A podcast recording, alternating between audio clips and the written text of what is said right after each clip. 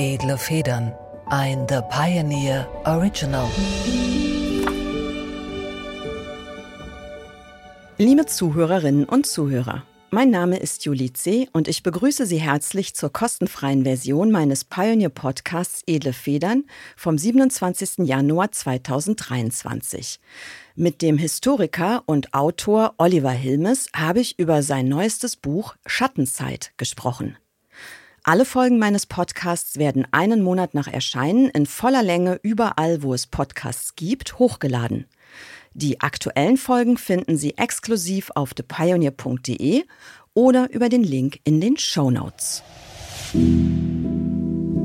Edle Federn, der Literaturpodcast mit Julie C. Ein The Pioneer Original.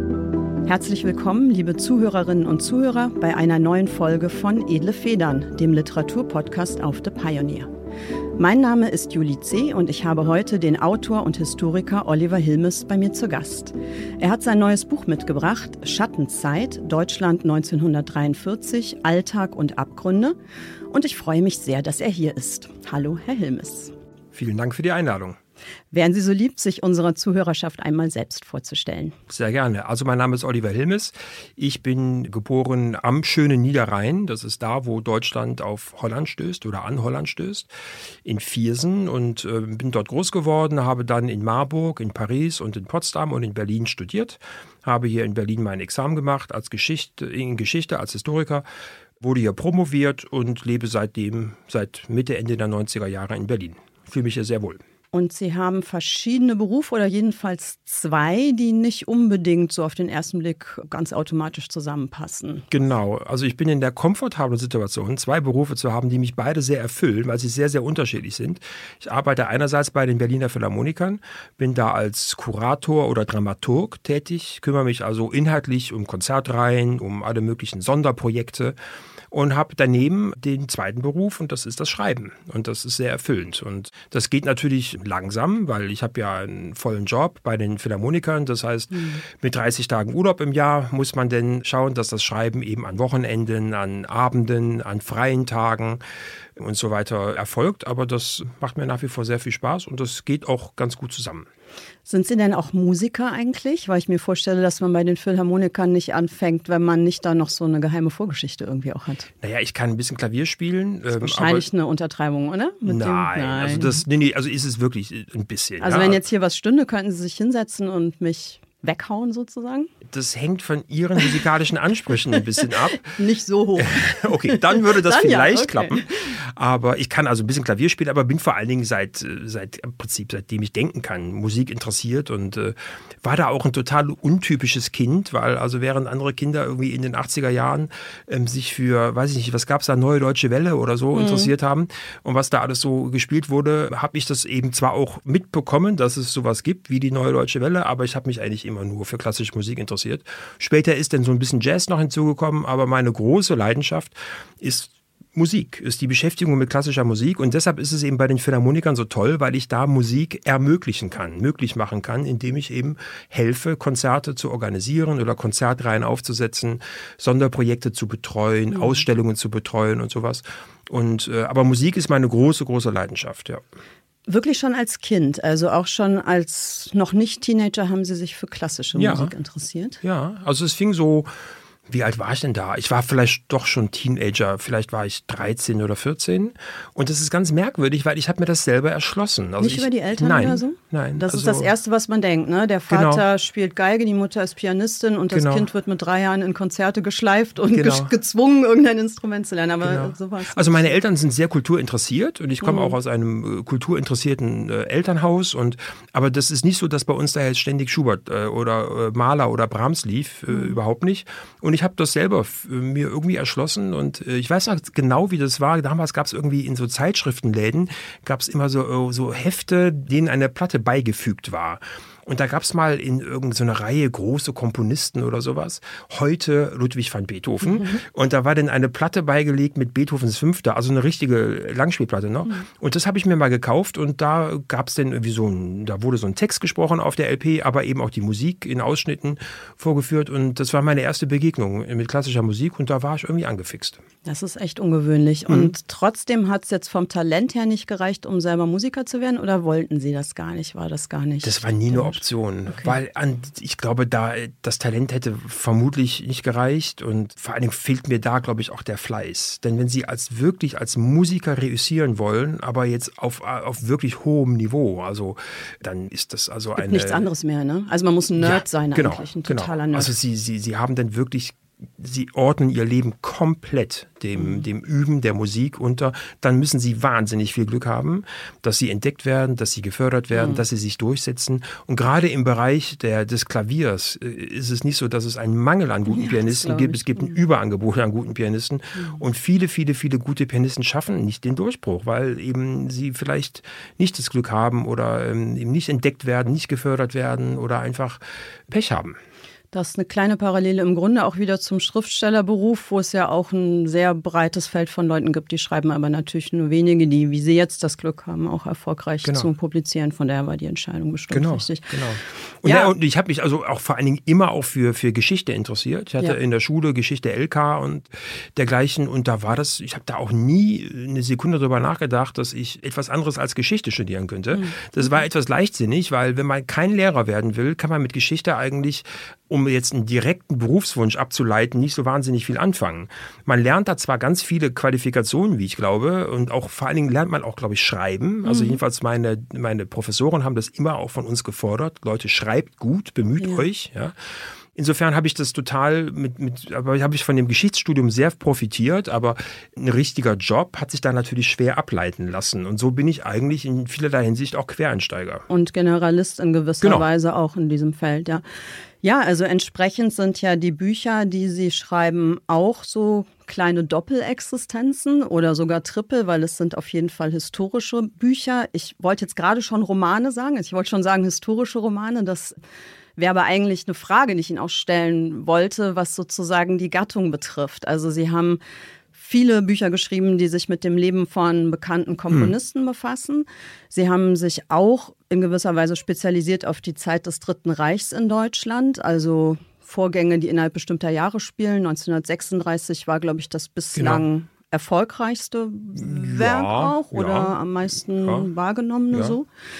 Und es ist natürlich eine historische Arbeit, die sie betreiben, aber ich finde, es liest sich doch irgendwie auch nah an einer Erzählung. Also es ist auf ja. jeden Fall auch eine narrative Form. Also es ist jetzt nicht der Versuch, analytisch mit vielleicht auch eigenen Interpretationsansätzen Historie zu erklären, sondern es ist eigentlich eher, sie wollen eher was zeigen, oder? Sie wollen auch etwas aufbauen, sie wollen genau. eine Welt erschaffen. Also ich will Geschichte also rekonstruieren, erzählen, aber ich will auch Geschichten erzählen, ja. Mhm. Und das ist mir total wichtig und ich fühle mich da so ein bisschen in dieser angelsächsischen Historikertradition verhaftet, die ja alle sehr gut schreiben können. Also die berühmten angelsächsischen, angelsächsischen Historiker können alles sehr gut schreiben und und haben dann auch wirklich große, epochale, historische Werke geschrieben, die eben sehr, sehr gut äh, lesbar denn auch sind. Ja? Und das verbindet, glaube ich, auch die Geschichtswissenschaft mit der Juristerei.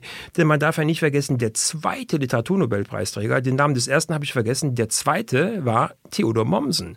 Und er hat den Literaturnobelpreis bekommen für die römische Rechtsgeschichte. Mhm. Und äh, das finde ich, das ist mir ganz, ganz wichtig. Nicht, dass ich mich jetzt für irgendeinen Preis hier in, in Rede bringen will, aber das, mir naja, ist es wirklich wichtig würden Sie mitnehmen, oder? Wenn ja, ja, aber das ist, äh, ich glaube, so alt kann ich gar nicht werden, also wie das äh, unwahrscheinlich ist. Ja. Aber mir ist es wirklich sehr, sehr wichtig, gut zu schreiben und gut lesbar zu schreiben und habe da auch natürlich auch einen literarischen Anspruch äh, mhm. an meine Arbeit. Ich bezeichne mich eigentlich nie als Schriftsteller, weil Schriftsteller, das ist für mich Thomas Mann oder Judy C.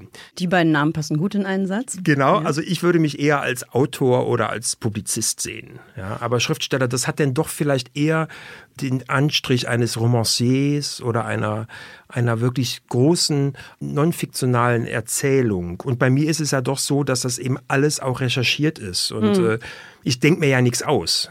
Ne? Ja, wobei natürlich da, also die Grenzen sind, ist unmöglich, die zu ziehen. Ne? Das geht ja. natürlich alles ineinander über. Also sie rennen bei mir weit offene Türen ein, wenn Sie daran erinnern, dass gerade auch die Juristen sich ursprünglich mal als Erzähler verstanden haben oder genau. zumindest als Menschen, die sehr gut schreiben können sollten und vielleicht auch einen literarischen Anspruch mitbringen sollten. Ich habe das Gefühl, dass sich das so ein bisschen verliert. Vielleicht ist das hm. auch nur Kulturpessimismus, ich weiß es nicht genau. Ich selber sehe das genauso. Ich bin ja auch im Erstberuf eigentlich was nicht streng genommen literarisches, nämlich ja. Juristin und finde dennoch, dass sich das wunderbar gegenseitig befruchtet und man auch beide Bereiche so verstehen kann, nämlich letztlich als eine Form von Sprachkunst. Und das genau. ist Geschichtsschreibung ja auch auf jeden ja. Fall. Ne? Wie sonst sollte man sie vermitteln, außer durch genau. möglichst präzise geschriebene Sätze. So ist es. Ich meine, Tucholsky und viele, viele andere, die Juristen waren, promovierte Juristen ja. teilweise auch waren. Ja? Und da gibt es eine große Tradition und irgendwie, glaube ich, gibt es da auch eine Parallele zur Geschichtswissenschaft, ohne das jetzt zu über, überzustrapazieren. Mhm. Die, die, beiden Sujets sind ja doch sehr verschieden, aber mir war das immer wichtig und ich wurde da eben auch von meinen, gerade auch von meinen beiden Doktorvätern sehr gefördert und das wurde auch sehr gefordert. Also wenn ich da verquast meine Doktorarbeit mhm. geschrieben hätte in irgendeinem Blabla-Deutsch oder so, das, das hätten die mir zurückgehen lassen. Also die, das war ganz wichtig und das gehörte eben zur Promotion hinzu, dass es eben auch in einem sehr guten literarischen Deutsch verfasst wird. Ja, war sicher eine super Vorbereitung für das, was Sie dann später genau. gemacht haben und was Sie uns heute mitgebracht haben, nämlich das konkrete Buch, über das wir jetzt sprechen ja. wollen, ist ja genau auch so eines. Es ist naja, jetzt eine Musikerbiografie kann man eigentlich nicht im streng genommen Sinne sagen, mhm. aber es gibt gewissermaßen eine Hauptfigur. Der Musiker ist nicht so bekannt wie die, mit denen sie sich bislang beschäftigt haben, muss ich jedenfalls aus meiner Sicht Stimmt. sagen, weil sie hatten, sie haben davor viel gemacht mit Wagner, mhm. Mahler, Liszt. Das sind Namen, die bekannt sind, auch wenn man kein Experte ist in der klassischen Musik. Jetzt geht es um Karl-Robert Kreiten. Also den hatte ich davor noch nie gehört. Ist das eine massive Bildungslücke? Muss man sich schämen, wenn man den Namen nicht kannte? Absolut nicht. Muss man nicht. Muss man nicht, nee, nee. Ich bin da auch durch, ähm, also ich habe eine sehr lange Geschichte mit Karl-Robert Kreiten. Ich kann mich daran erinnern, vielleicht erinnern Sie sich auch daran, wir sind ja, glaube ich, so eine Generation. 1987 gab es also einen riesigen Medienskandal in Deutschland. Werner Höfers, also Frühschoppenhöfer, der Frühschöppner, ja, dessen Nazi-Vergangenheit hat der Spiegel also also kurz vor Weihnachten 1987 aufgedeckt. Und Höfer musste vom Frühschoppen zurücktreten, wurde also vom WDR äh, vom Hof gejagt. Ja.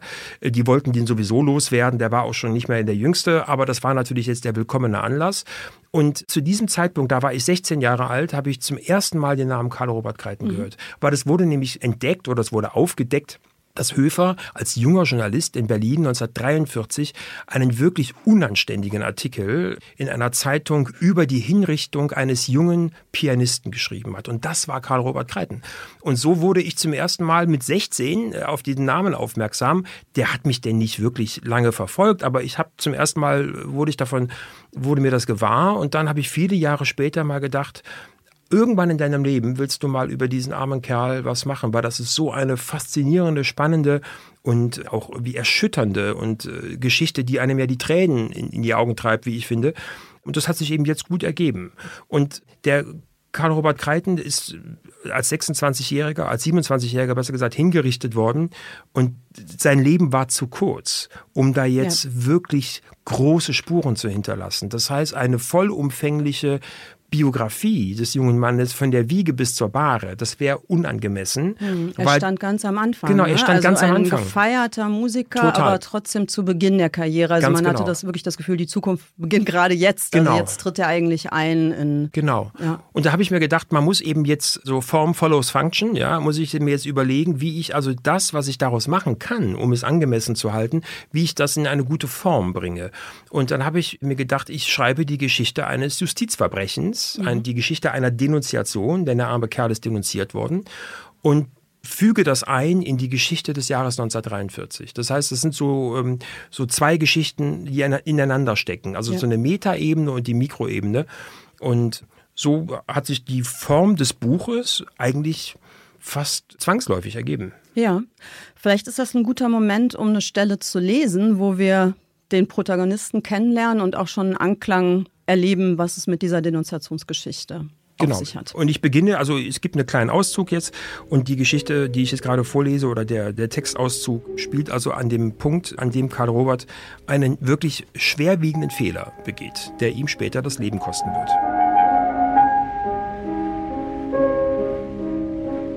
Federlesen. Karl Robert Kreiten liegt am Morgen des 17. März 1943 im Bett und schläft. Die Vorhänge, die er am Vorabend zugezogen hatte, schließen nicht vollständig. Durch einen schmalen Schlitz fallen die Strahlen der aufgehenden Sonne direkt in sein Gesicht und wecken ihn sanft auf. Er reckt sich, streckt die Arme in die Höhe und reibt sich schließlich mit beiden Handrücken den Schlaf aus den Augen. Dann blickt er in das Gesicht Adolf Hitlers. Genauer gesagt schaut Hitler von einer gerahmten Fotografie, die dem Bett gegenüber an der Wand hängt, auf Karl Robert herab. Führer und Reichskanzler steht in großen Lettern auf dem Bild.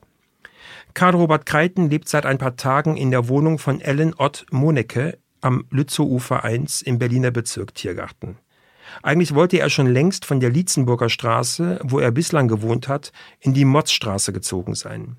Die neue Wohnung befindet sich im zweiten Stock eines großbürgerlichen Hauses, ist geräumiger und heller als die alte und verfügt über ein eigenes Musikzimmer. Doch bedauerlicherweise konnte der Umzug in die Motzstraße nicht bei Zeiten abgeschlossen werden. Karl Robert war verzweifelt, zumal er in wenigen Tagen zu seinem jährlichen Soloabend im Beethoven-Saal der Philharmonie erwartet wurde.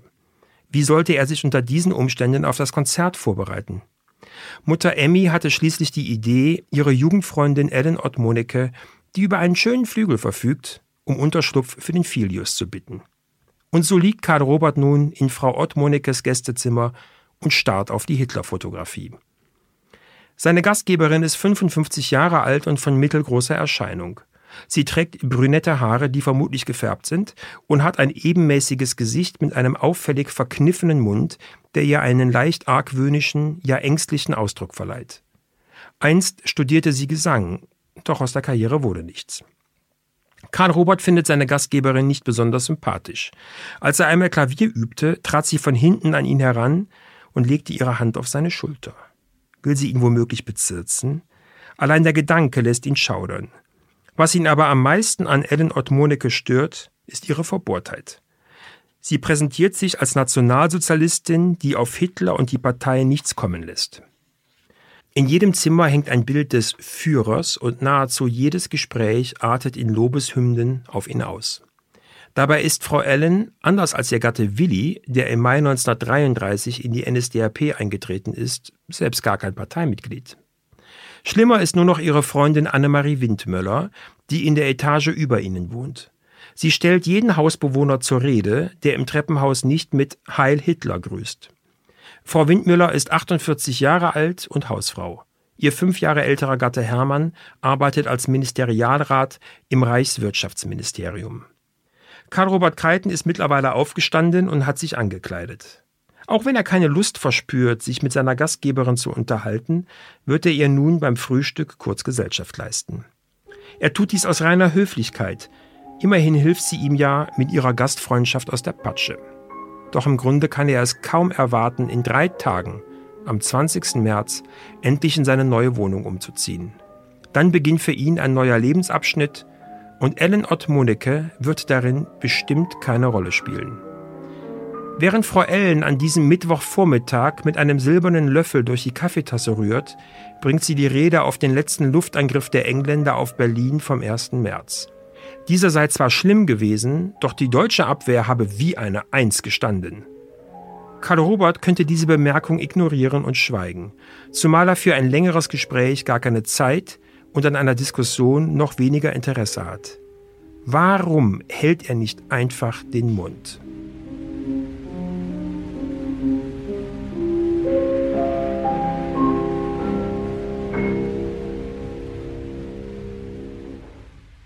Das ist ein Cliffhanger. Genau. Sagen Sie bitte jetzt mal noch kurz, was er dann so in etwa sagt. Er hält nicht den Mund, sondern er lässt sich so ein bisschen provozieren und hineinziehen in eine Diskussion über die Frage, wie das mit dem Kriegsverlauf so genau ist. Was sind die entscheidenden Sätze genau. also, sinngemäß? Also er sagt zu der, zu der Gastgeberin, zu der Frau Ellen, sagt er also, sie soll die Führerbilder, die Hitlerbilder von der Wand nehmen der Krieg sei verloren, Hitler, Goebbels, Göring werden alle einen Kopf kürzer gemacht, die Engländer müssten eigentlich jeden Tag mehrfach kommen und Berlin bombardieren, damit das Grauen schneller zu Ende geht und so weiter. Er macht aus seinem Herzen keine Mördergrube und diese Frau, die ja eine waschechte Fanatikerin ist, mhm. wahrscheinlich auch, so stelle ich mir sie vor, auch ein bisschen dümmlich, so in, also in ihrer, also einfach sehr begrenzten, äh, in ihrem ganz begrenzten Horizont. Jedenfalls, diese Frau ist völlig empört total ja. empört und aufgebracht, dass also ihr Hausgast also so etwas davon sich gibt. Und um das jetzt aufzulösen, die Geschichte, sie zeigt ihn dann bei der Gestapo an.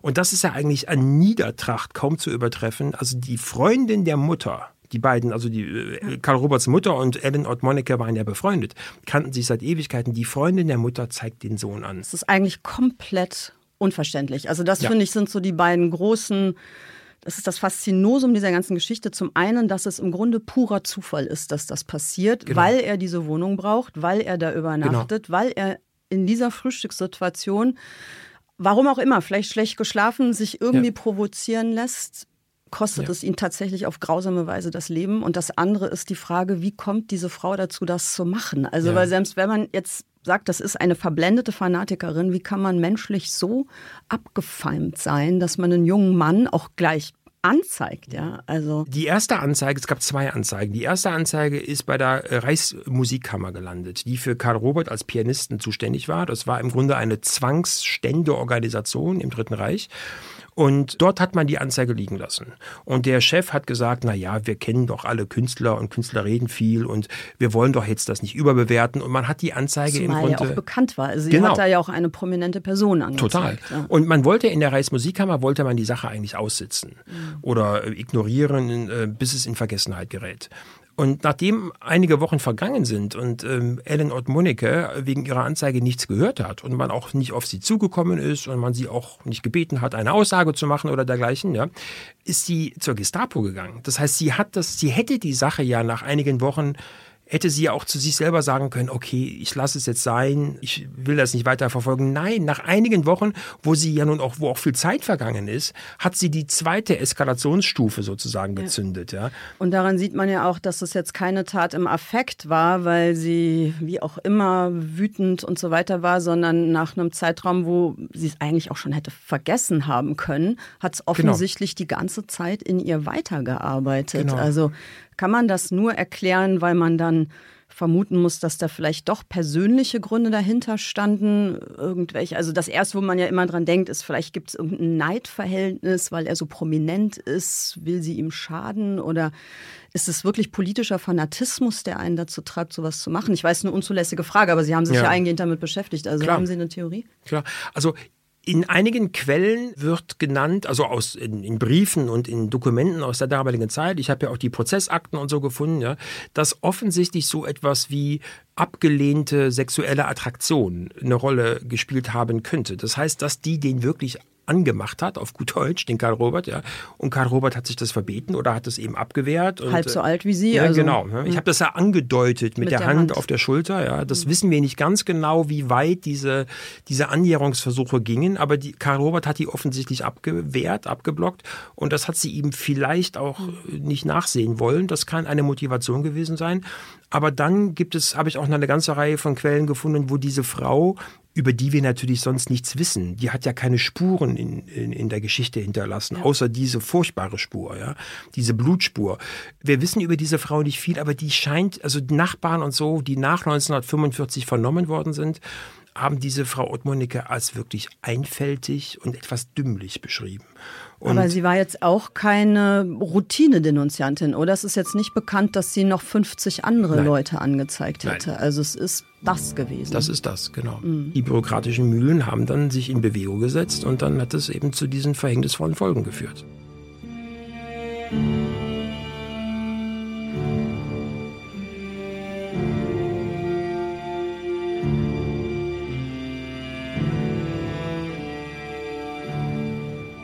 Wie ist das beim Schreiben, wenn man jetzt einerseits natürlich, also Sie haben ja umfassend recherchiert, dazu will ich natürlich auch gleich gerne noch ein bisschen ja. mehr wissen, wie das genau ausgesehen hat, aber wenn man sich jetzt vorstellt, Sie hatten also umfassend, möglichst detaillierte Faktengrundlagen, das reicht aber ja nie, um sich die psychologischen Befindlichkeiten, die Gefühlslagen der Figuren, also das beweist sozusagen nichts. Man muss Sachen ableiten. Und wenn man es dann schreibt, braucht man das ja aber, um die Figuren wiederum lebendig werden zu lassen. Sonst hätten sie so eine Art Aktenansammlung genau. zusammengeschnitten. Das ist es nicht. Also man muss es ja so ein bisschen eben doch in diese Fiktionalität hinein überführen, zumindest insoweit, als dass man sich ja vorstellen muss, also wenn Sie jetzt beschreiben, wie er morgens erwacht in seinem Bett, ja. er schlägt die Augen auf, was sieht er als erstes? Er guckt in Hitlers Gesicht. Da waren Sie nicht dabei, das wissen Sie nicht.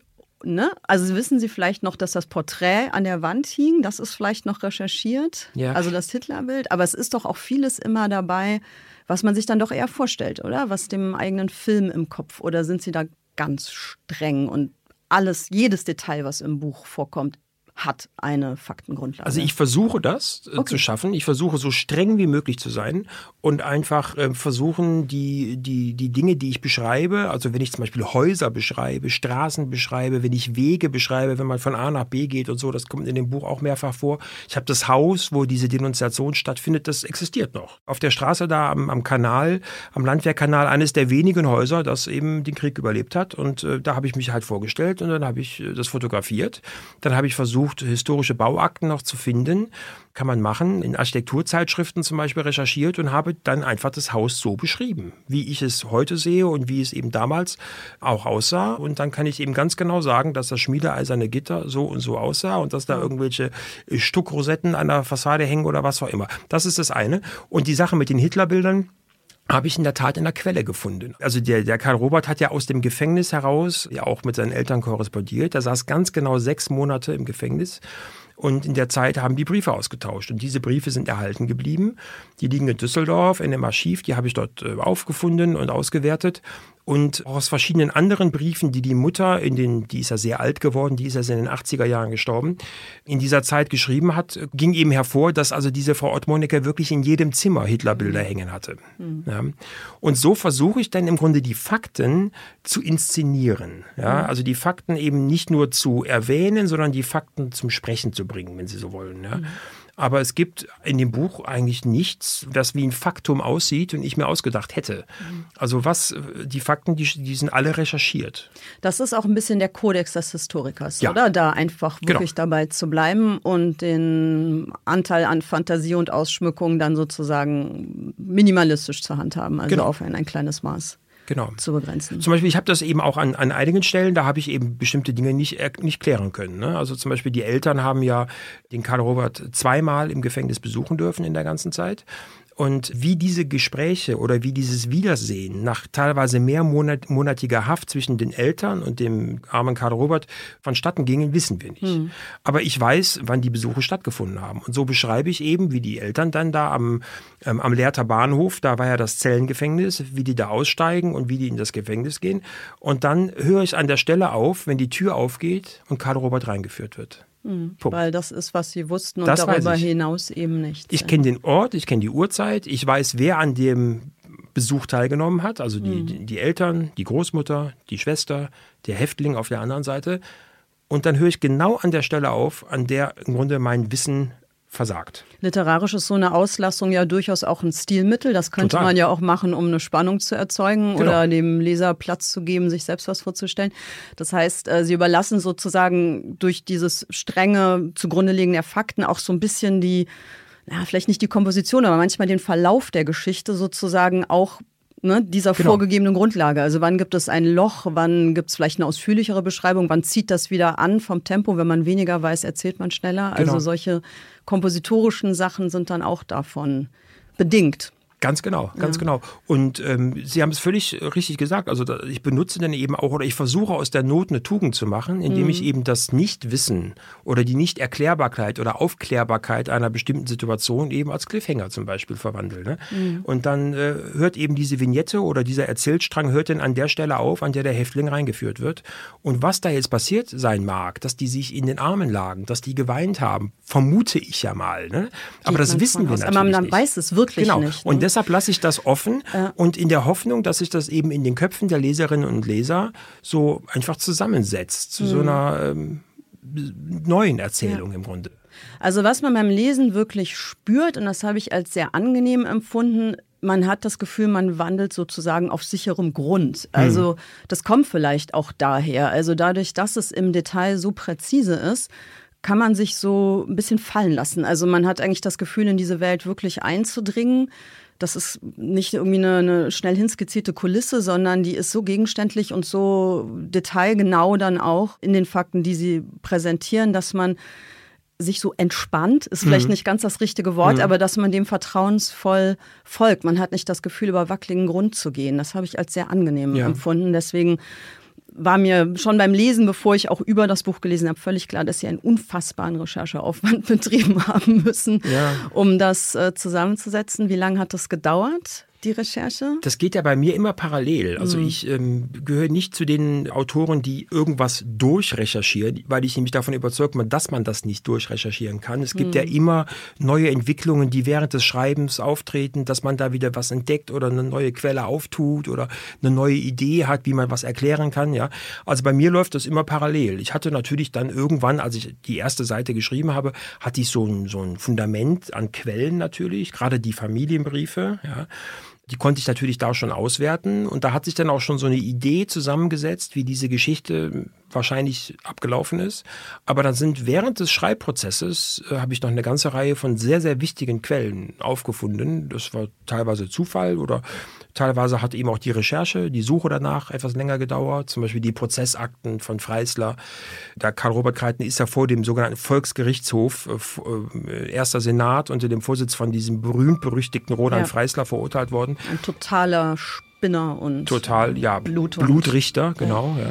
Im Namen des deutschen Volkes, statt mannhaft wie das ganze deutsche Volk dem Führer folgend unseren Sieg zu erkämpfen, verrieten sie das Opfer unserer Krieger, Volk, Führer und Reich.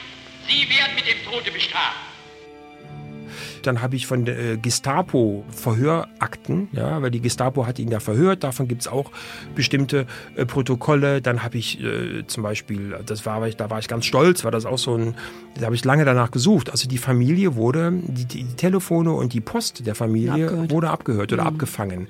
Und da hat die Düsseldorfer Gestapo, weil die Familie in Düsseldorf lebte, hat die Düsseldorfer Gestapo eben auch Protokolle angefertigt. Und die habe ich zum Beispiel gefunden. Also das Sind kommt das alles. Sachen, die man noch finden kann? Also da handelt es sich um Archivarbeit. Arbeit. Ja. ja. Also ja. das heißt, man hat irgendeine Quelle, die verweist wiederum auf etwas. Man kommt auf die Idee, das könnte existiert haben. Dann fährt man nach Düsseldorf in dem Fall wahrscheinlich in irgendein Archiv. Ja.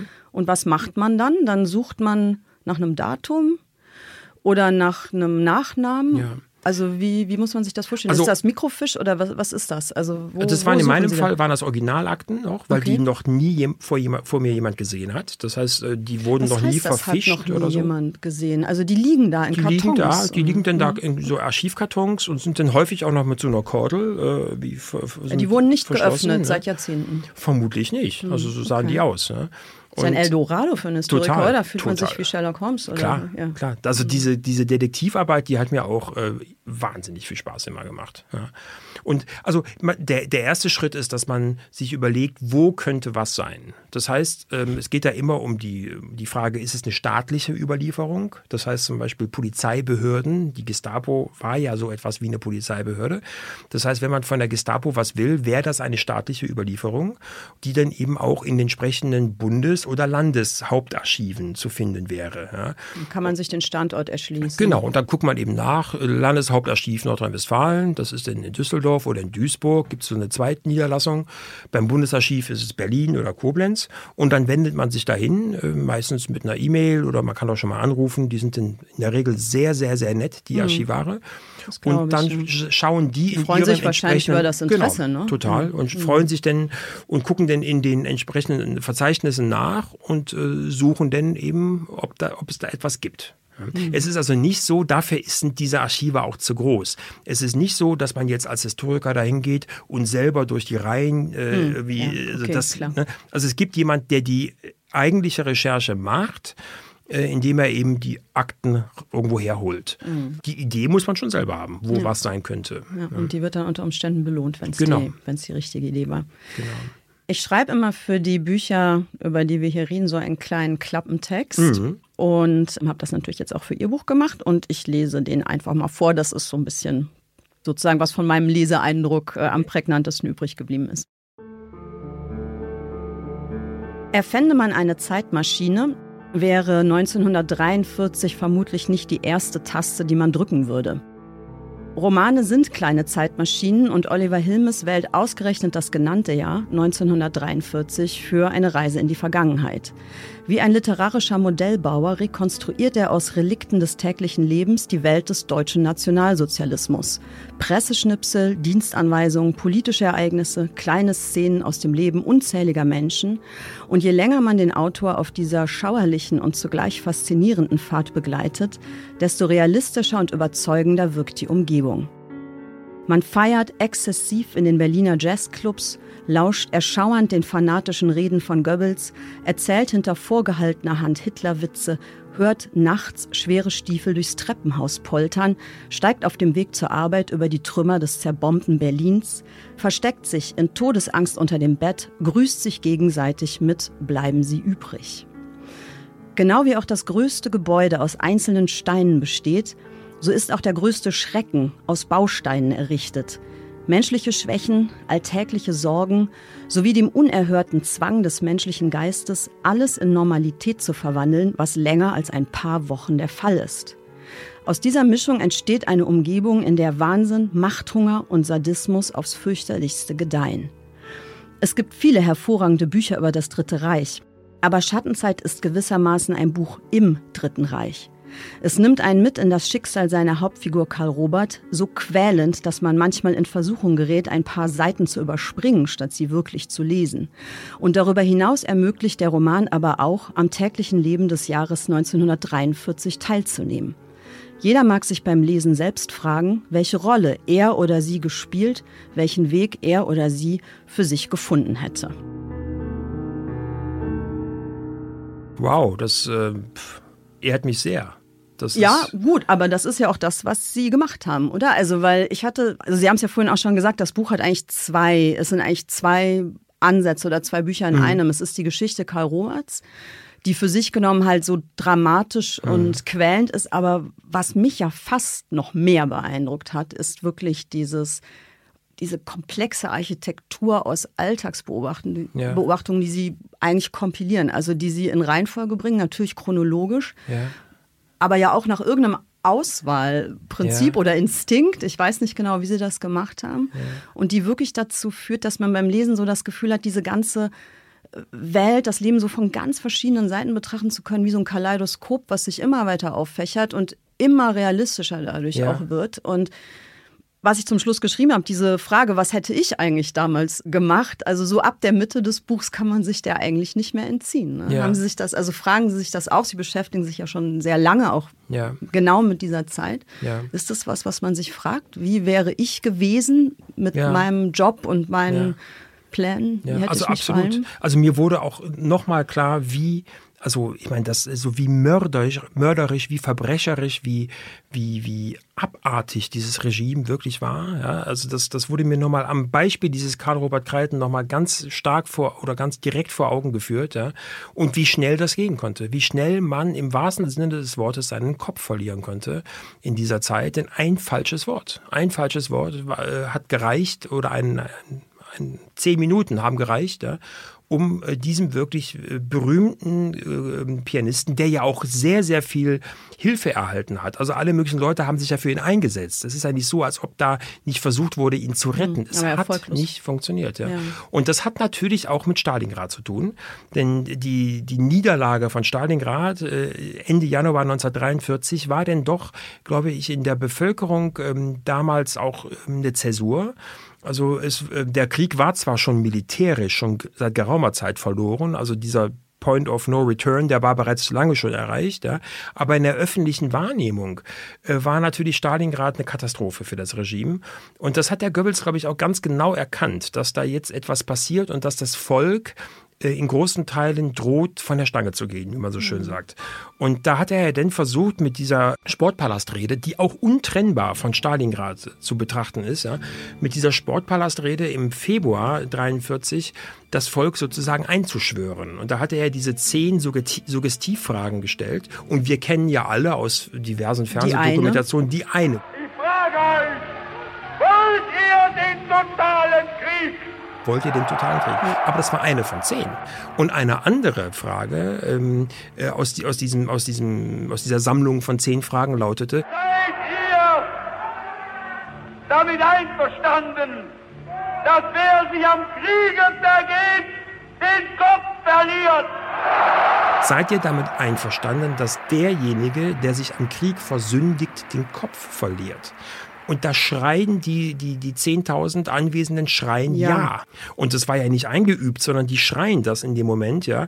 Und da habe ich mir gedacht, okay, da lässt der Goebbels sich wirklich das Plebiszit geben oder holt sich das Plebiszit, um eben die Hinrichtungspraxis noch einmal zu verschärfen. Und es gibt ja auch bestimmte Statistiken, wie der Volksgerichtshof geurteilt hat.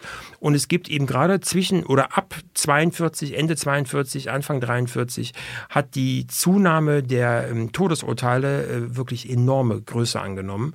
Und man hat wirklich versucht, mit dieser, mit der Terrorjustiz das Volk sozusagen oder den, wie man damals sagte, Defetismus, ja, einzuhegen, einzugrenzen. Ja, ihm, also Karl Robert wurde ja auch Wehrkraftzersetzung, genau. also das, so lautete ja der, in Anführungszeichen, strafrechtliche Vorwurf, ja. Vorwurf dass genau. er mit seinen Äußerungen sozusagen den moralischen Rückhalt für den, für genau. den Krieg äh, in Gefahr Und er hat die Wehrkraft oder die Wehrbereitschaft dieser Frau Ellen in Ottmonike zersetzt. Das war der Vorwurf. Das war für mich als Juristin auch nochmal sehr abstoßend zu lesen, wie dann mit so äh, den typischen juristischen Formularsätzen, ja. die ja auch bis heute mehr oder weniger in der Juristensprache angewendet werden, noch begründet wurde, warum was er gesagt hat, ja eigentlich in einer Privatwohnung war. Und äh, wenn ich es richtig verstanden habe, brauchte man aber für den Straftatbestand der Wehrkraftzersetzung Öffentlichkeit, also genau. so ähnlich wie heute bei einer Verleumdung. Es reicht halt nicht, das privat zu machen, genau. sondern man muss es öffentlich machen. Und dann wurde noch so hergeleitet, warum genau. die das dann ja weitererzählt und es dann durch genau. diese Verbreitung eben auch wirklich etwas war, was in die Öffentlichkeit hineinwirkt und deswegen diesen Straftatbestand erfüllt, genau. Erfüllt. Und es war ja genauso mit dieser inneren Logik und diesen zwangsläufigen Schlussfolgerungen geschrieben, wie man auch heute natürlich seine, genau, seine genau, Urteile begründet. Genau. Ja. Und die Erkenntnis ist, wenn das alles ein Jahr vorher passiert wäre, hätte der Karl Robert mit Sicherheit überlebt. Das kann ich nicht belegen. Also ich nehme das mit Sicherheit zurück. Ich kann es nicht belegen. Ich kann es nur vermuten, ja. Aber wahrscheinlich, wenn das ein Jahr vorher passiert wäre, die Denunziation, hätte er eine vielleicht geringfügige Gefängnisstrafe bekommen, vielleicht hätte man das Ganze ausgesessen, vielleicht hätte er eine Geldstrafe bekommen, vielleicht hätte er ein Auftrittsverbot zeitlich befristet erhalten für ein Jahr oder so, ja. Aber ich bin mir ziemlich sicher, dass er nicht hingerichtet worden wäre. Aber nach Stalingrad, nach dem Fall, in Anführungszeichen Fall Stalingrads und der Katastrophe, die damit verbunden war, auch in der öffentlichen Wahrnehmung der Menschen, mussten eben Exempel statuiert werden. Genau, und da wurde ihm die Prominenz dann eben zur genau. Verhängnis, was vielleicht noch davor seine Rettung gewesen wäre, dass so sich viele einflussreiche Leute für ihn einsetzen. Aber jetzt hat er, dann hat er als Prominenter ja auch dafür getaugt, so ein Exempel zu statuieren, weil das natürlich noch ein viel höheres Einschüchterungspotenzial besitzt, wenn Ganz genau. so jemandem das widerfährt.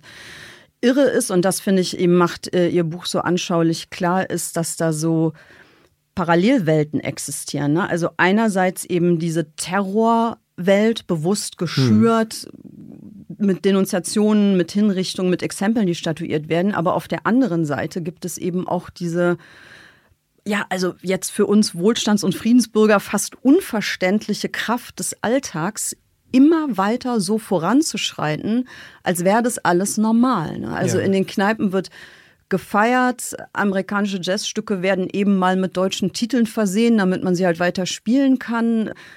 Leute gehen zur Arbeit, steigen über Trümmern weg, machen ihren ja. Job. Also der Alltag ist wie so eine Maschine, der die ganze Zeit über das alles weiter hinwegrollt, während sozusagen an den Rändern Leute ja. inhaftiert, verhört, umgebracht ja. und natürlich auch deportiert werden genau. die ganze Zeit. Naja, der Holocaust läuft auf Hochtouren. Parallel, ja. ja. Genau, parallel. Es finden die großen Deportationen aus Berlin finden statt.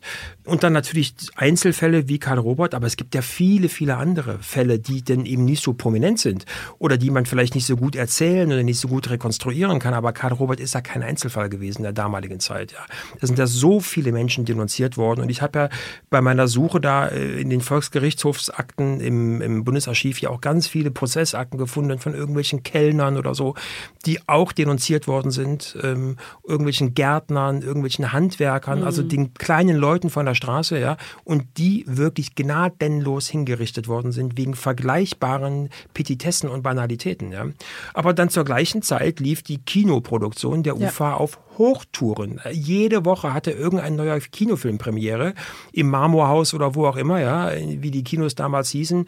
Hans Albers, Heinz Rühmann, all die großen Schauspieler, äh, Hubert von Meyering und so hatten da ihre großen Auftritte, ja. Zur gleichen Zeit gab es natürlich auch noch, wenn auch reduziert, ein Nachtleben. Ja?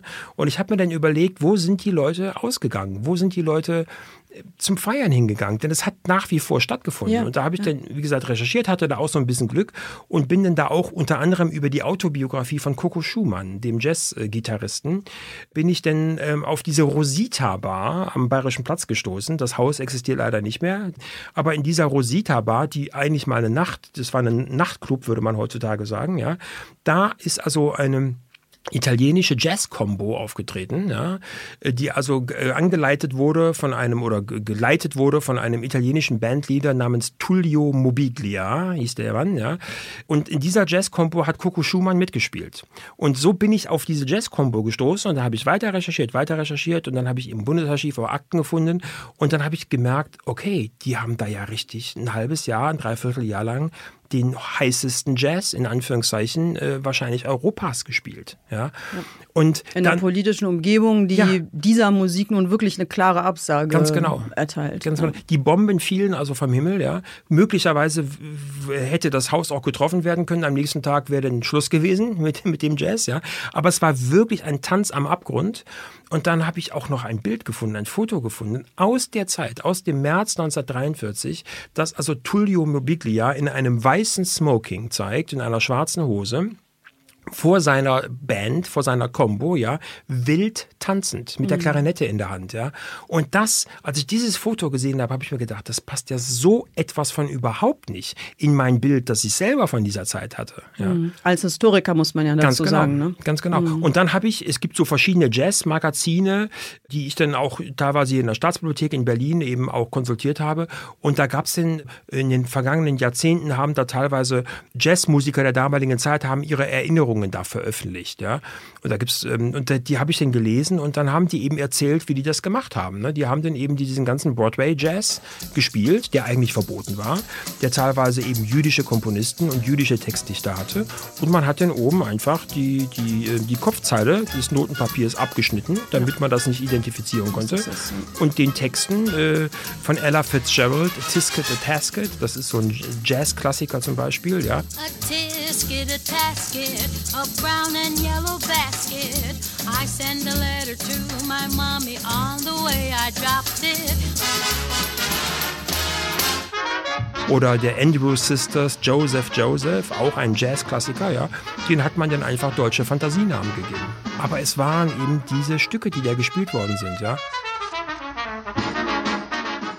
Und wenn denn ein Kontrolleur der Reichsmusikkammer sich angemeldet hat, ja, den hat man den meistens 100 Meter gegen den Wind schon erkannt, weil der dann irgendwie mit einer Aktentasche kam und, äh, und ein bisschen ähm, sauertöpfig aussah, ja. Und wenn der denn die Kneipe betreten hat, hat man einfach auf Rosamundo umgestellt. Ja das geht jetzt wirklich in den Bereich der Spekulation, aber man fragt sich ja schon, was ist das in den Menschen, was sie dazu überhaupt befähigt? Also die machen das ja wirklich äh, unter Lebensgefahr im Grunde. Gleichzeitig passieren um sie herum schreckliche Dinge, die man ja auch ertragen können muss, ja. weil man jeden Tag aufsteht und seinen normalen Alltag äh, verfolgt, ohne in den Widerstand zu gehen, ohne zu versuchen auszureisen. Viele Leute kommen ja auch nach ja. Berlin in dieser Zeit. Also können Sie sich das irgendwie erklären? Fragen Sie sich das ja. beim Schreiben, wenn Sie sich so viel damit beschäftigen? Aber man identifiziert sich ja doch auch irgendwie mit den Figuren, die man führt, oder? Klar. Klar. Also, Was ist das? Ist das, also verdrängt man das oder ist das auch gerade der Reiz daran, dass ja. das mit so einer hohen Gefahr einhergeht, ich also glaub, für Künstler vielleicht, für ja. den normalen Menschen im Alltag sicher nicht. Ja. Also das ist ja einfach nur schrecklich. Ja. Ich glaube, es ist so eine Mischung aus Lebenshunger, Überlebenshunger, eben mhm. der Wunsch, auch so, eine, auch so ein gewisser Fatalismus. Ja, ich habe ja auch so ein bisschen was von, von, äh, von Kästner, von Erich Kästner und von, von anderen zitiert aus Tagebuchaufzeichnungen. Und Kästner schreibt dann an einer Stelle, der neue Gruß in Berlin heißt, bleiben, bleiben Sie, Sie, übrig. übrig. Ja. Das heißt, man sagt sie, wenn man sich auf der Straße trifft oder auf der U-Bahn trifft, sagt man nicht, ja, guten Tag, äh, Frau Schmitz oder so, sondern man sagt ihnen, ach, bleiben Sie übrig. Ne? Schwarzer Humor, Genau, schwarzer Humor. Ne? Mhm. Und ich habe auch ein Bild im Buch drin, das zeigt so eine Familie, die eben am Tag nach ihrer Ausbombung draußen sitzen, der Tisch ist gedeckt, äh, es steht irgendwie Bierflaschen auf dem Tisch und man ist dann eben draußen, weil man hat gerade mal das Haus oder das Heim verloren. Ja? Für mich oder für uns, die wir natürlich Gott sei Dank so etwas nie erlebt haben und hoffentlich auch nie erleben müssen, ist es unglaublich schwer, äh, sich vorzustellen. Ja, weil wir uns ja aufregen, wenn die Bahn 32 Minuten es. Verspätung hat. ja, dann gerät die Welt ins Wanken, man klagt das System an, spricht ja. von Staatsversagen ja. und hasse nicht gesehen. Ja. Also es ist ja jetzt eher so, dass man das Gefühl hat, genau umgekehrt. Also kleinste Sachen bringen Menschen wahnsinnig auf die Palme und das, also wenn man das liest, sich das vorstellt, sitzen Leute eben buchstäblich auf den Trümmern ihrer Existenz genau. und machen sich da ein Rührei. Genau. Und diese Zeitgleichheit, diese Parallelität der Ereignisse, ja. das hat mich auch unfassbar fasziniert, mhm. an, äh, äh, auch beim Schreiben fasziniert. Und es gibt auch diese Geschichte, die erzähle ich da auch, also das kennt ja, glaube ich, jeder, irgendwie diesen, diesen Schlager Die Capri-Fischer. Mhm. Der wurde erst in den 50er, 60er Jahren in Deutschland richtig äh, bekannt, aber der stammt aus dem Jahr 1943. Und die erste Version, die eingespielt wurde, wurde gesungen von Magda Hein. Die kennt heute niemand mehr. Der Volksmund hat ihr dieses nicht besonders charmante Etikett, die singende Hausfrau, verpasst. Magda Hein war eine junge Frau und die wurde entdeckt und die hat 1943, im März 1943, diesen Schlager, die Capri-Fische, aufgenommen. Und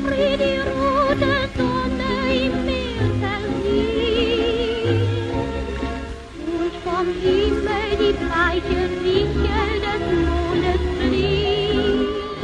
einen glockenhellen, ganz unschuldigen Ton. Und am Tag vor der Aufnahme hat einer der schwersten Bombenangriffe auf Berlin stattgefunden. Und ich habe mir das vorgestellt, ich habe mir das wirklich sprichwörtlich. Und dann singen die dieses unschuldige, ja. oberflächliche, kitschig romantische ja. Lied. Genau, denn anhand der Telefunken auf Unterlagen konnte ich mhm. feststellen, wann genau die Aufnahme stattgefunden hat und wo die stattgefunden hat, nämlich in den Studios in Kreuzberg, irgendwo war das da. Ne? Und ähm, am Tag zuvor gab es diesen massiven Bombenangriff und ich stelle mir dann so vor, wie die, diese Frau, die Magda Hein, äh, als, äh, wie die denn morgens aufsteht und sich da irgendwie zurecht macht und dann ins Studio geht und dann die Stadt dampft und qualmt, ja, und überall brennt es noch und lodert es noch. Und ja, da liegen geht, Tote unter den genau, Trümmern, Leute suchen genau, ihre Verwandten. Ja, genau, und, und dann die singt dann, wenn bei Capri die rote Sonne im Meer versinkt. Wenn bei Capri die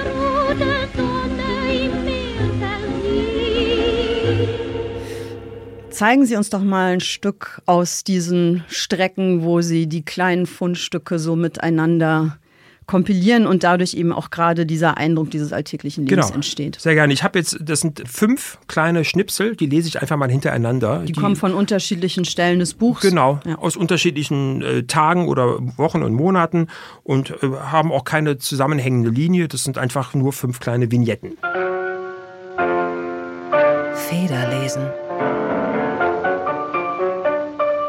Der Sänger und Kabarettist Robert Dorsey begeht in diesen Tagen einen verhängnisvollen Fehler, als er im Restaurant des Deutschen Theaters Berlin einen Witz über den Führer erzählt. Bei Hitlers Einzug in eine Stadt hält ein Mädchen ihm ein Büschel Gras entgegen. Hitler? Was soll ich damit? Das Mädchen? Alle sagen, wenn der Führer ins Gras beißt, kommen bessere Zeiten. Dorsey kugelt sich vor Lachen.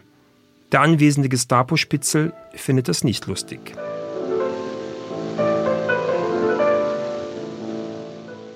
Geheimer Lagebericht des Sicherheitsdienstes der SS vom 17. Mai 1943.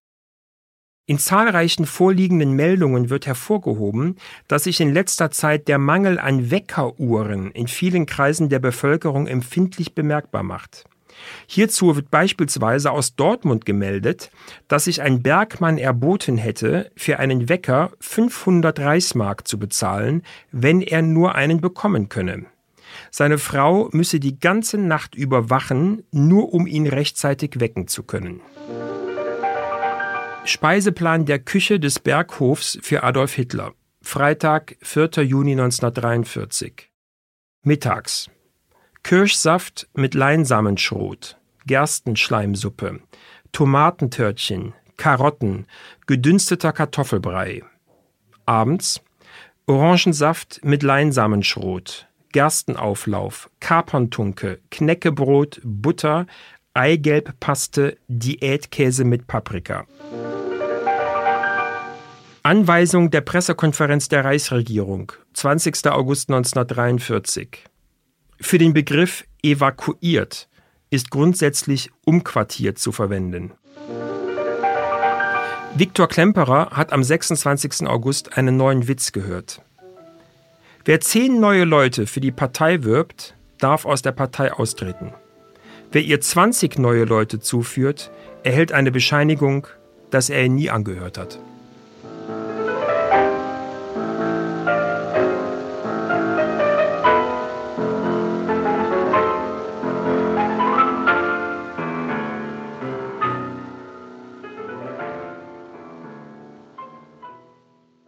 Ziemlich hellsichtig im Jahr 1943. Ja, ganz genau. Was war das für ein Speiseplan nochmal genau? Das war der Speiseplan, den, also Hitlers Speiseplan, den, was er an einem bestimmten Tag im Berg, auf dem Berghof da in der Nähe von Berchtesgaden gegessen hat. Ich, finde, das klingt ja alles wahnsinnig eklig. Äh, hoffentlich hat er sich den Magen dran verdorben. Na, andererseits klingt das auch so ein bisschen wie moderne, biologisch, ökologisch gesunde Ernährungslehre, oder? Ich wusste gar nicht, was Leinsamenschrot ist. Ja, ich weiß das. Also okay. das weiß eigentlich jeder. Helmes. okay. Aber Sie sind Historiker, Sie essen wahrscheinlich nur Big Macs, weil Sie keine Zeit zum Kochen haben. Nein, also, Nein. Äh, also ich fand das so in der Zusammenstellung nicht sehr, nicht, nicht sehr äh, schmackhaft, nee, nicht sehr appetitanregend.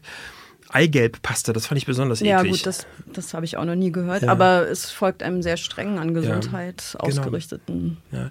Also diese kleinen Schnipsel, die, mhm. die habe ich eben, da war ich so ein ganz klein bisschen inspiriert von ähm, Kempowskis Echolot. Mhm. Das ja auch ein großes Projekt war ähm, von, äh, von Kempowski, wo er ja äh, unendlich viele kleine Schnipsel zusammengefügt hat. Ähm, bei, bei Kempowski ist es so, er hat es eben dokumentiert. Er hat diese nur zusammengefügt. Und ich habe die teilweise zusammengefügt. Ich habe sie teilweise aber auch, wie ich es vorhin zu Beginn unseres Gespräches sagte, eben auch versucht zu ähm, inszenieren. inszenieren. Ja? Das heißt, bestimmte Szenen, die mir jetzt besonders interessant schienen, da habe ich eben versucht, mehr noch rauszubekommen. Mhm. Äh, wie gesagt, nicht, ich habe ja nichts erfunden, aber ich habe dann eben versucht, mehr rauszubekommen und habe dann diese kleine Urszene sozusagen ausformuliert zu einer größeren Geschichte. Ja. Das hat Kempowski nicht gemacht. Also Kempowski hat in Anführungszeichen nur, ich meine, die Leistung ist un unfassbar, ja. ja, aber er hat eben nur diese Schnipsel hintereinander gesetzt und ich habe da versucht, so eine Mischung zu machen. Ja.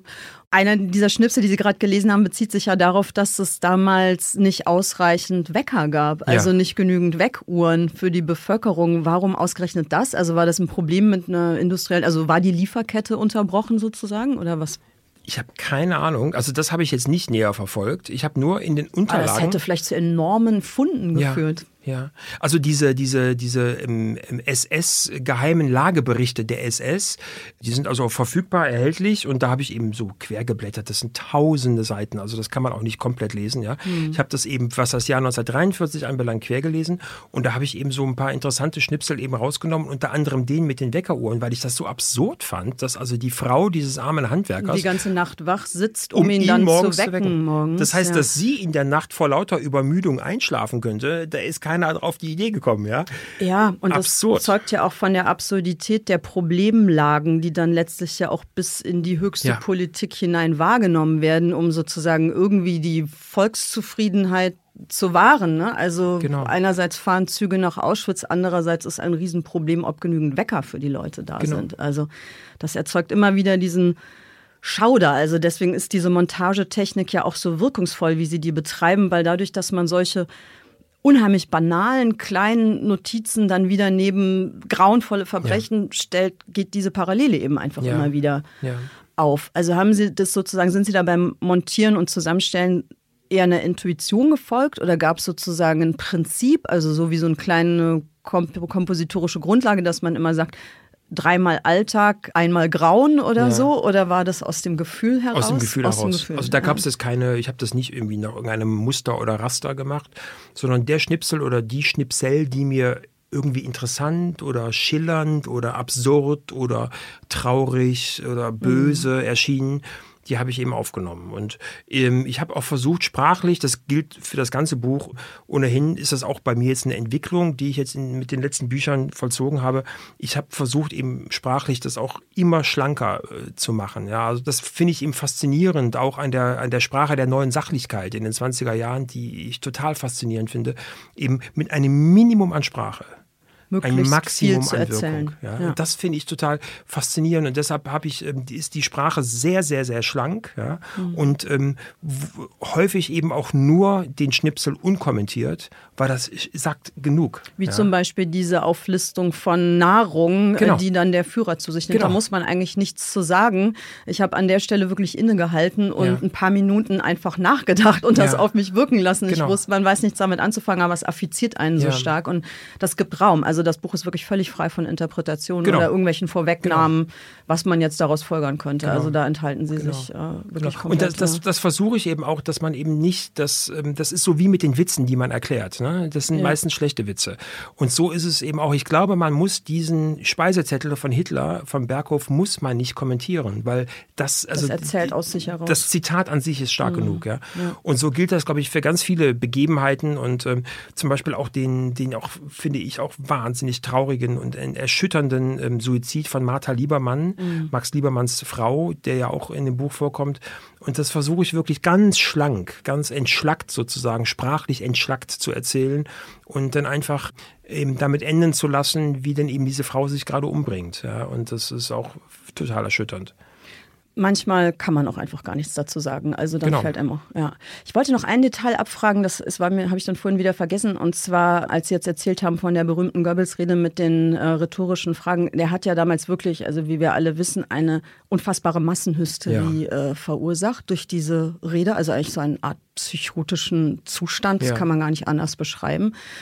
Und äh, Sie haben jetzt äh, in Ihrem Buch geschrieben, dass er danach vom Podium steigt und im Grunde einen verächtlichen oder irgendwie, also einen Satz sagt, ich kann jetzt gerade aus dem Gedächtnis nicht zitieren, äh, zu einem seiner Verbindungsleute, der eigentlich naheliegt, dass das ein kalkulierter Zugriff war. Also Ja. und aber auch mit so einer Verachtung. Also Ja. der Satz ist höchstwahrscheinlich dokumentiert. Ja, der oder? ist dokumentiert, Ja. der steht in dem Buch. Äh, Ja. Also die Person, die den Satz gehört haben will, hat das dokumentiert.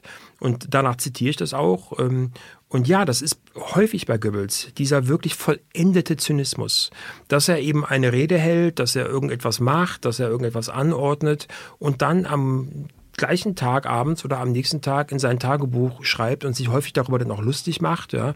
Und dann, äh, wenn Über den eigenen Erfolg, Ja, über die eigene genau. Wirkung sich Genau. auch dann wiederum Genau. lustig macht. Genau. Und am Tag oder am Abend nach dieser Rede, die Rede, die war vormittags und danach findet dann abends äh, oder am frühen Nachmittag und abends äh, bittet den Goebbels zu einem Empfang in sein Palais. Der hatte da Mhm. in der Nähe des Brandenburger Tors ein Palais, äh, sich natürlich unter den Nagel gerissen. Ja, das gehörte ihm nicht. Das, da wurden dann Leute wahrscheinlich deportiert. Und das war dann das Palais des, des Ministers und da hat er dann abends einen Empfang gegeben. Und ähm, da kommt dann auch Albert Speer und einige andere Minister kommen dazu. Und Speer schreibt dann in seiner Autobiografie, wie ähm, Goebbels denn da wie ein versierter Schauspieler über seine Tricks Auskunft gibt. Ja. Und dann sagt Goebbels zu Speer, na Speer, haben Sie das mitbekommen, wie die mir an den Fingern oder an den Lippen hingen und so, ja? Und wie so ein richtig guter Bühnen, so ein Burgtheaterschauspieler uns vielleicht erklären könnte, wie er das schafft, eine bestimmte Szene ähm, so rüberzubringen, dass das Publikum den Atem anhält. Ja, so hat Goebbels dem, dem Speer und den anderen also erklärt, wie, er das, gemacht geschafft hat. Zwei Stunden lang, denn so lange hat diese Rede gedauert, zwei Stunden lang die Leute da ähm, immer im Zustand der, der Ekstase zu halten.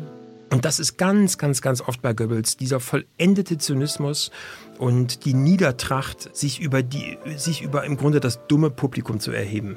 Ja.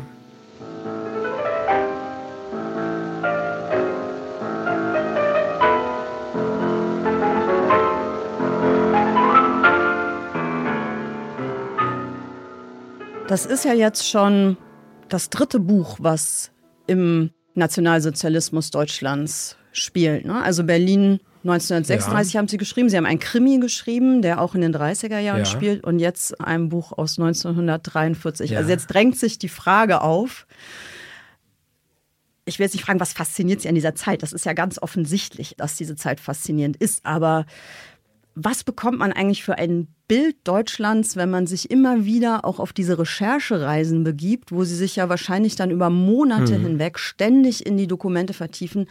Immer mehr nicht nur von dem absurden Alltag, sondern eben auch von den Gräueltaten, von diesen perfiden menschlichen Verhaltensweisen, nicht nur von Goebbels, sondern auch aus dem Alltag, wie hier Ja. unsere Denunziantin. Ja, also sie ballern sich ja zu mit der ja auch irgendwie schwärzesten Seite, ja. vielleicht nicht nur der deutschen Seele, sondern der menschlichen Natur ja.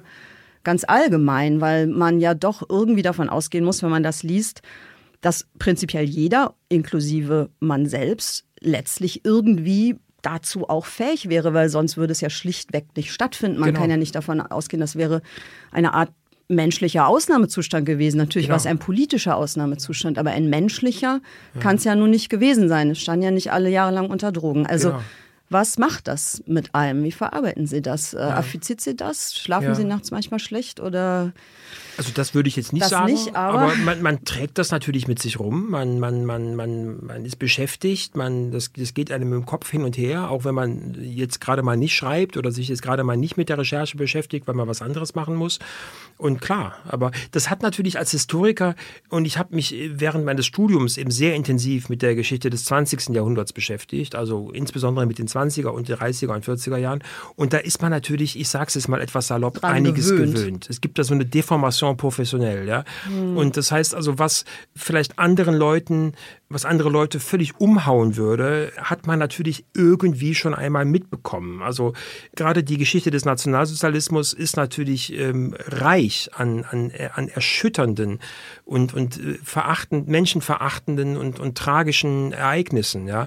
Und insofern ist das jetzt nicht so, dass ich da jetzt von, von, äh, von diesen Geschichten jetzt regelmäßig umgehauen werde, aber ich muss schon sagen, also die Geschichte von Karl Robert Kreiten, gerade weil es eben auch Musiker war und vielleicht weil mir das eben eben auch so persönlich dadurch so nahe ging, weil ich ja auch selber diese große Musikaffinität habe, das hat mich schon sehr, sehr äh, schockiert. Aber ja. passiert dann mit Ihnen als Historiker im Grunde was Ähnliches, wie es vielleicht auch mit den Menschen passiert ist, die damals gelebt haben, nur dass es bei denen sozusagen sekündlich passierte und bei Ihnen über Jahre hinweg passiert, nämlich so eine Art Abnutzungs- mhm. Vorgang. Also man verarbeitet das, man gewöhnt sich dran, man legt es irgendwie ab, die Emotionen kochen irgendwann nicht mehr so hoch, es nivelliert sich alles und das Leben geht weiter.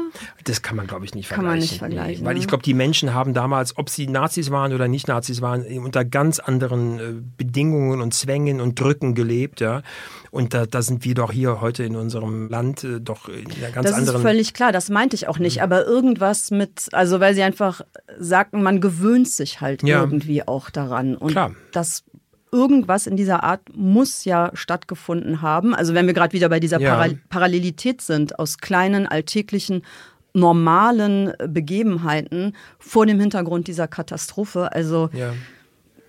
Ja. ist das Gewöhnung? Ja das ist Wahnsinn. Also da, da traue ich mir keine abschließende Antwort zu. Verstehe ich. Das klar. ist wirklich sehr, sehr, sehr, sehr schwer. Also mich hat das, äh, wie gesagt, doch sehr, sehr schockiert, dieses Einzelschicksal einfach. Ja. Aber mhm. es gibt viele, viele, viele Hunderte, Tausende, Hunderttausende, Millionen, wie wir wissen, Einzelschicksale. Ja. Also ähm, das.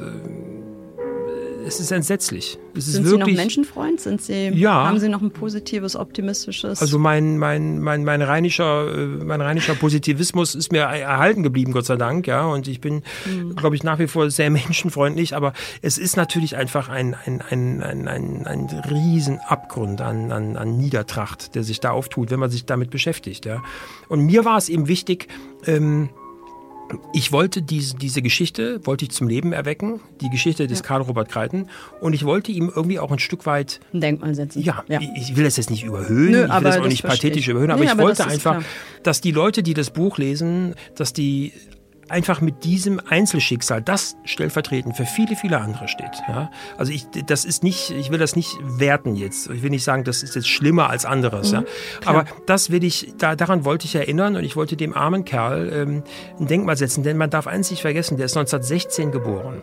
Das heißt, bei, der, bei einer normalen Lebenserwartung eines Mannes, wenn der jetzt nicht äh, schwer krank geworden wäre oder äh, kein Herzinfarkt oder irgendwas, ja, hätte der ja, sagen wir mal, 80 Jahre alt werden können dann hätte der bis 1996 gelebt. Mhm. Und das heißt, der hätte ja im Grunde unser, also in der Musik hätte er der hätte einer der großen Pianisten des 20. Jahrhunderts werden können. Zumindest hatten ihm das ja viele vorhergesagt. Das haben ihm ja viele prophezeit. Sein eigener Lehrer Claudio Arau, ein weltberühmter Pianist, der hat ja gesagt, äh, Karl Robert war der genialste von allen. Das heißt, dieser Kerl hätte wirklich bis in die 1990er Jahre, vielleicht sogar noch länger leben können.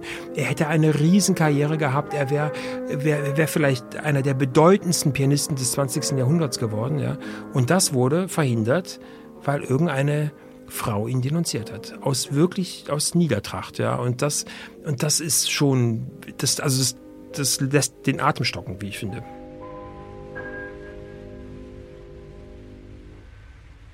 Ich spielte Nocturne Cis-Moll von Chopin, Karl Robert Kreizen, Düsseldorf, Oktober 1934.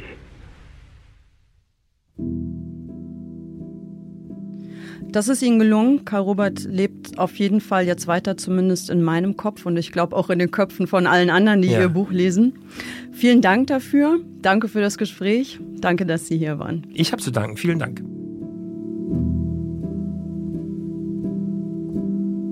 Edle Federn. Der Literaturpodcast mit Juli C. Ein The Pioneer Original.